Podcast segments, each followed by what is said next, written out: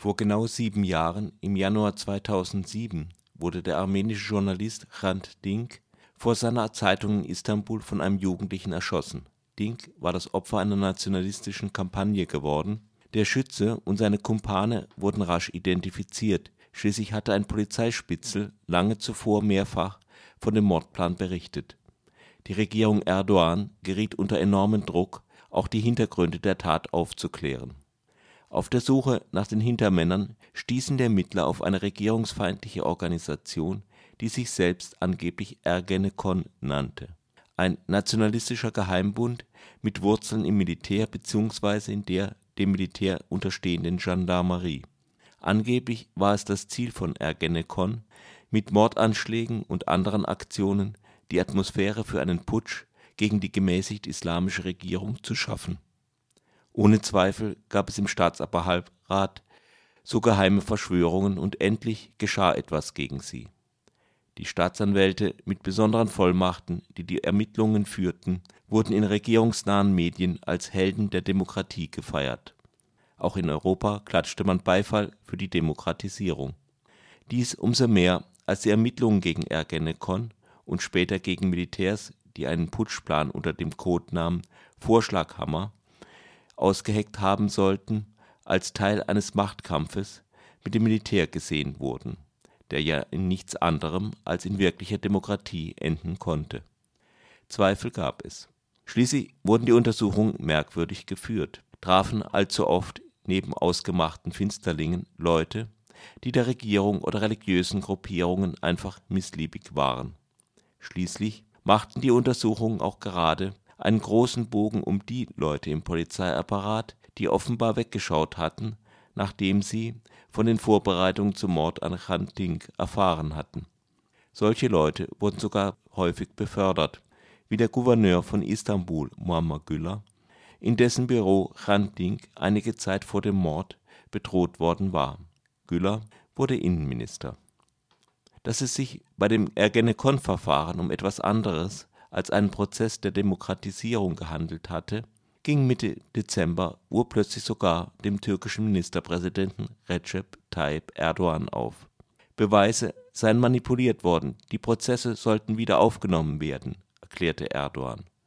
Woher diese plötzliche Einsicht, dass die einst gefeierten Verfahren mit manipulierten Beweisen geführt wurden?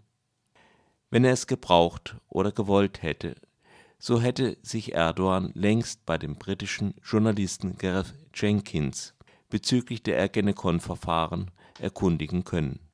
In mehreren gut recherchierten Artikeln hat Gareth Jenkins die Untersuchungen und Gerichtsverfahren analysiert und ist dabei lange vor Erdogans plötzlicher Äußerung zu einem vernichtenden Urteil gekommen.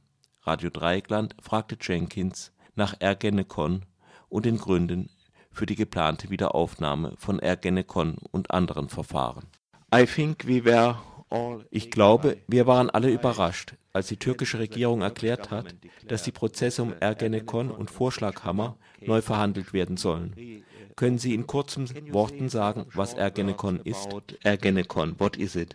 It's a, a massive case in which over 300 people have been found guilty of belonging. Es ist ein Massenprozess, in dem mehr als 300 Menschen schuldig befunden wurden, einer geheimen Organisation angehört zu haben. Die Organisation soll auf dem Militär basieren, aber in ihr sollen auch Leute von Wohlfahrtsorganisationen, von Gewerkschaften sein, außerdem Journalisten und eine Menge anderer Leute. Nach Meinung der Staatsanwälte war diese Organisation dazu bestimmt, einen Militärputsch in der Türkei anzuzetteln.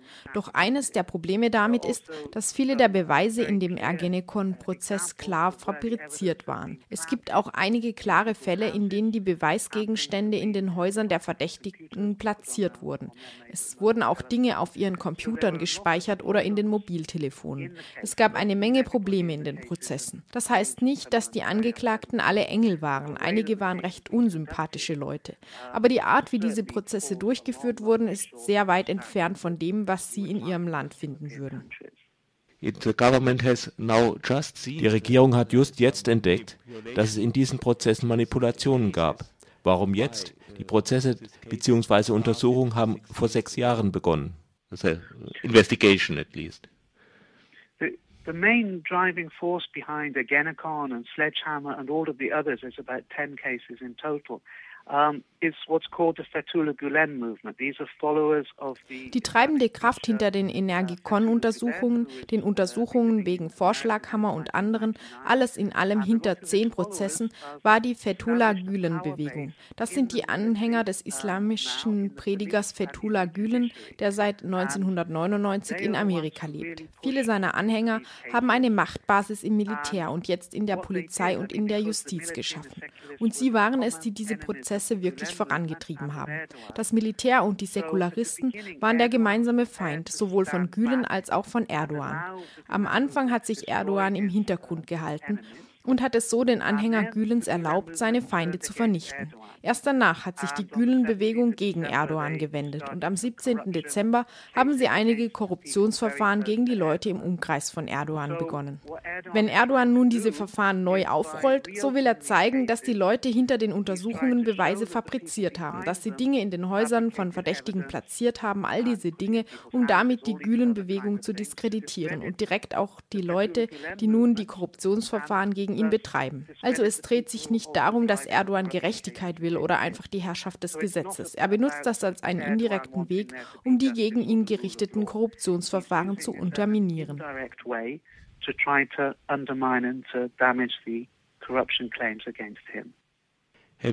Haben Sie irgendeine Reaktion von den sogenannten Ergenekon-Jews, den angeblichen Ergenekon-Leuten, erfahren? Well, a lot of them, of course, are uh, would be very happy to, to have a retrial.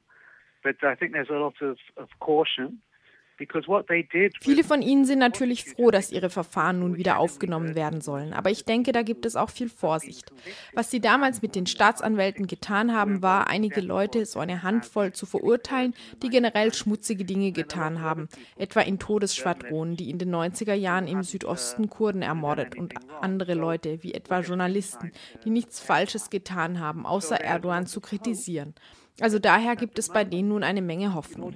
Aber im Moment müssen für eine Wiederaufnahme der Verfahren einige Gesetze durchs Parlament gebracht werden. Und dann handelt es sich nur um die Wiederaufnahme der Verfahren und nicht darum, dass die Leute direkt aus dem Gefängnis entlassen werden.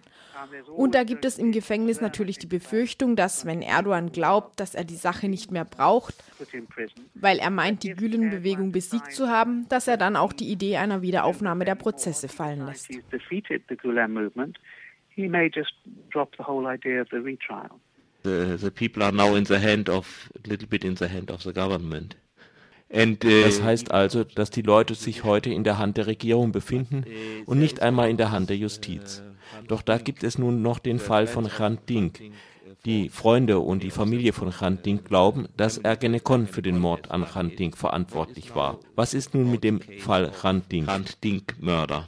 They've, they've reopened uh, They've reopened the case, and in fact, they've just arrested somebody uh, in relation to the case.